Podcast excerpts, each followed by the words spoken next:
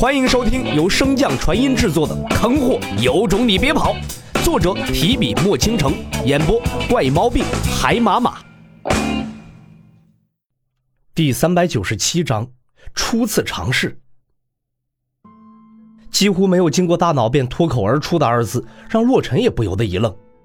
他也不清楚自己为何会用这个名字，或许是因为隐藏在意识深处的某种执念，又或许是……嗯，当然，但从符合度来看，“天庭”二字确实非常适合此时宫殿的形象。洛尘甩甩头，将这一切抛离思绪，管他呢，顺其自然吧。然而，出乎意料的是，这个名字并非他所想象的那么简单。在名字确定之后，天道神殿所在的这处平台也发生了许多的转变。最先开始变化的便是那石碑。在洛尘的目光注视之下，石碑上的字从三重天迅速变成了天庭三重天。紧接着，平台上所有带名字的宫殿也在名字的前方出现了天庭的字样，似乎在彰示天庭的成立。虽然变换的地点繁多，但基本上都只是名字的转换，并未在功能上有什么实质性的变化。所以，洛尘稍微惊奇了下，便重新拉回了思绪，将视线投向了天道神殿。啊，不对，应该说是天庭天道神殿。望着这座恢宏的大殿，洛尘心中不免有些激动，想要尝试一番碑灵之前所说的修行加成。由于从天道试炼的过程中得到了数次的教训，洛尘虽然心中期盼，但却并未动身，而是问道：“碑灵，这天道神殿中还有没有其他的禁制，或者是需要遵守的规则？”“没有其他的了。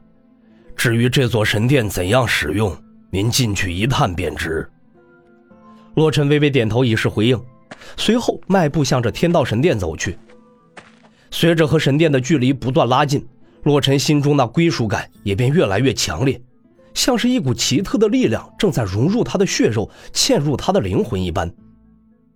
洛尘立于大殿门前，从上到下打量而去。整座宫殿的结构并非是洛尘平常见到的那种单层结构。反而更像是一座城堡，所以这座宫殿的大门并没有想象中的高大，仅仅数丈而已。但就是这只有几丈高的正门，上面却刻着极其细密且繁奥的花纹，不像是凶兽图腾，也不像是阵法符箓。这些细密规整的花纹，洛尘从未见过，但看其排列的如此规整，应该是某种文字。正在洛尘猜测之时，碑灵似乎看出了洛尘的疑惑，出声解释道：“这道门上刻的是一种古老的文字组成的咒语，其作用便是为了天道神殿不受旁人的侵犯。一旦有未得到认证的人触摸此门，咒语便会生效，引动无上业火将其焚杀。”听完了碑灵的解释，洛尘心中仍然存在诸多疑问，例如这古老的文字的来历。每个字的意思是否只能从这门上使用？不过洛尘也清楚，现在对这些刨根问底儿对他并没有什么帮助。况且他也有些迫不及待的想要去见识一下宫殿，所以便就此打住，向着宫殿正门快速踱步而去。在到达正门之前，并没有再继续观察，而是一把推向大门。虽然这天道神殿的大门比他之前看到的宫殿门要小许多。但是从此门的厚重度来看，重量也不会轻到哪儿去，所以第一次试探，洛尘做了会失败的思想准备。但出乎意料的是，这个宫殿的智能程度要比他预想的高级的多。在他的双手触及大门之后，还未等他开始发力，大门便被一股特殊的力量控制着，缓缓向内而去。随着两扇门之间的间隔越来越远，门后的神秘空间也被洛尘尽收眼底。然而，看到门后的景象之时，洛尘不由自主地愣了一下。他幻想过里面的场景，或许是充满奇特的器材帮他提升肉身之力，或许是某种操控台帮助他完成愿力对应的愿望，但是唯独没有想到会是这么一个空荡荡的大殿。洛尘不甘心地向着大殿中走去，在踏入大殿之后，一道灵光忽然出现，以迅雷不及掩耳之势冲向洛尘的眉心。即便以洛尘的反应速度，都未能将其拦下。正当洛尘想要询问碑灵这是什么东西时，一股剧烈的头痛瞬间传来。那种感觉并非是单纯的疼，而是大脑的某处正在被强行插入某些东西导致的胀痛。这股感觉来得快，去得也快，只持续了不到一息的时间，便彻底消散。